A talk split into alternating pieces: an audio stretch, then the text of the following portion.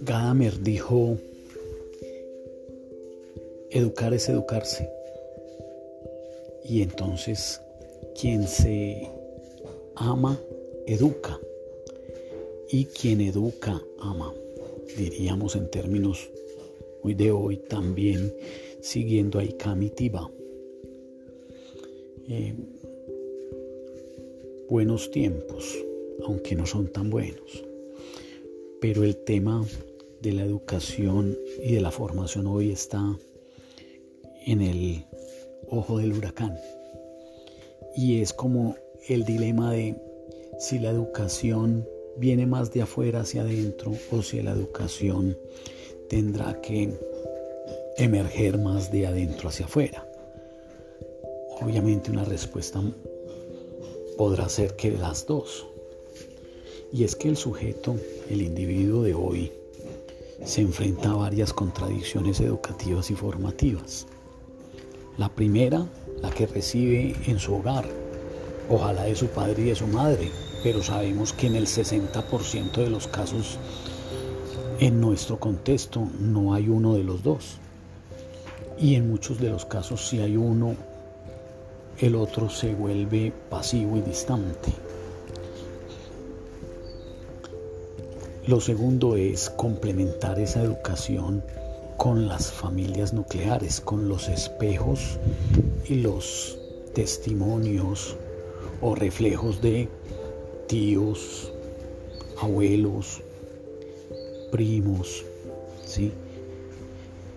Y ahí también hay muchas variabilidades, diversidades y contradicciones sobre todo, porque obviamente ya donde hay tres hay diversidad y más para arriba hay multiplicidad.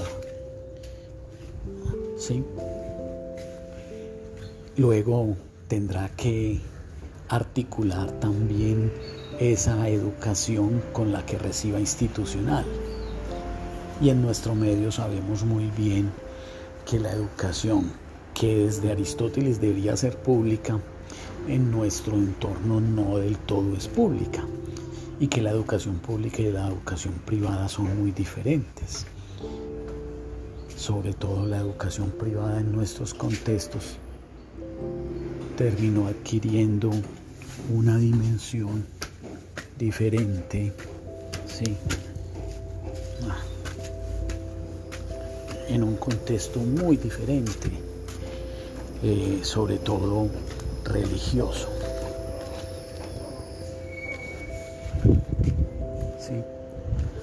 Y religioso eh, se supone pues que con un contexto muy filosófico, la gran filosofía del amor, pero que terminó siendo ideológico. Y en los últimos años la privado, la educación privada adquirió un sentido muy comercial, muy de negocio. Pero también entonces eso de esa mirada social con compañeros, con vecinos que se educaron públicamente, privadamente, ¿sí? termina formando en una metáfora, un sancocho o una bandeja paisa en la que tenemos que tener como sujetos, como individuos particulares, un nivel de inteligencia y un nivel de personalidad y de conciencia lo suficiente para saber introyectar toda esa cantidad de posturas éticas y morales para poder uno tomar la identidad propia. Y luego aparece el sistema con su productividad, con su generatividad, con su misión de ejercer un rol ciudadano, citadino, urbano, económico, productivo, ¿sí? que nos exige también asumir otra educación que no, que no sea solo de instrucción y de entrenamiento, sino que sea también de vocación, de darle continuidad a la formación y ya no solamente propia, sino la formación de un proyecto de vida, de un plan de vida, con un arte, con un oficio, con un saber ser, saber hacer, porque ese es el sentido también de la ética, no solamente el ser, sino el saber ser y el saber hacer, pasando de lo privado a lo público. Por eso también eh, en nuestros procesos donde la ética termina siendo una materia y la materia tal vez de relleno que la da cualquiera, que en nuestras instituciones educativas lo da el seminarista o lo da el cura o la monja o quien en algún momento estuvo en una facultad de filosofía y se salió o quien en algún momento estuvo en una comunidad religiosa y se salió, ahí ya va mostrándonos como un límite. ¿sí?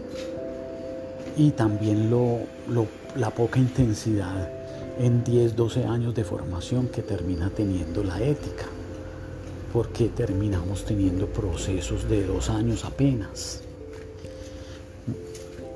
Después entramos a las universidades que solo entra el 30% y también en las universidades en cinco años de formación solo se recibe una o dos veces ética. ¿Sí? Y se vuelve muy disciplinar, porque se enseña es la ética profesional. Ahí llega también otro cuestionamiento, si la ética se enseña. Para mí se transfiere y se transfiere a través de una relación reflexiva, obviamente cargada de confianza, de valoración, de empatía, ¿sí? y de humanismo, con un sentido existencial, donde hay cuatro condiciones existenciales fundamentales. La libertad, ser libre, poder elegir y decidir quién soy, qué soy, cómo soy, para qué soy. ¿Sí? En relación con la responsabilidad que es el compromiso de cómo saber ser y saber hacer. Y luego eh, la voluntad, que es el poder, el poder que me potencializa, el poder ser, el poder hacer, el poder estar, el poder crear. Sin esas cuatro condiciones de poder, el poder se vuelve autoritarismo, imposición. Igualmente, la última de las condiciones existenciales será el amor. Y no porque sea la última, sino tal vez porque sea la más trascendente. El amor emerge gracias a la libertad, que termina siendo el punto de principio de emergencia, ¿sí? Y la responsabilidad que termina siendo el punto consecuente para tener voluntad de amor, voluntad de amar, que es doble, abrirme a recibir amor y al mismo tiempo abrirme a dar amor a mí mismo, al prójimo, al mundo, a la naturaleza, a los demás, a los otros que emergen en mi interior. ¿sí? Y a nuestro arte o nuestra vocación arte. ¿sí? Para poder que el producto creativo de nuestras manos y de nuestra inteligencia tenga sentido y significado para nosotros y para el mundo. yo creería que estamos en un tiempo complejo que nos llegó dos crisis. Una, una crisis del mundo y de la naturaleza con una pandemia, con un virus que nos está poniendo a prueba. Y la segunda, nosotros muy parroquialmente con una crisis social, política, pública, que nos exige, sí, nos exige ser más y nos exige al otro. En una relación cargada de confianza y de afecto, de empatía, pero le exige más, más de libertad, responsabilidad, voluntad, amor, ética. Y un sentido congruente, coherente, consistente, moral, de actos basados en los derechos, en los deberes de cada uno, puestos en servicio de algo muy grande que se llama humanidad y que hoy tiene mucho sentido, no solamente como una manada o una especie que va caminando cada vez más a subsistir, a sobrevivir, sino que tiene sentido de humanismo, de humanidad con el otro, con la vida, con la naturaleza y de eh, un sentido humanitario frente al dolor, frente a la limitación del otro.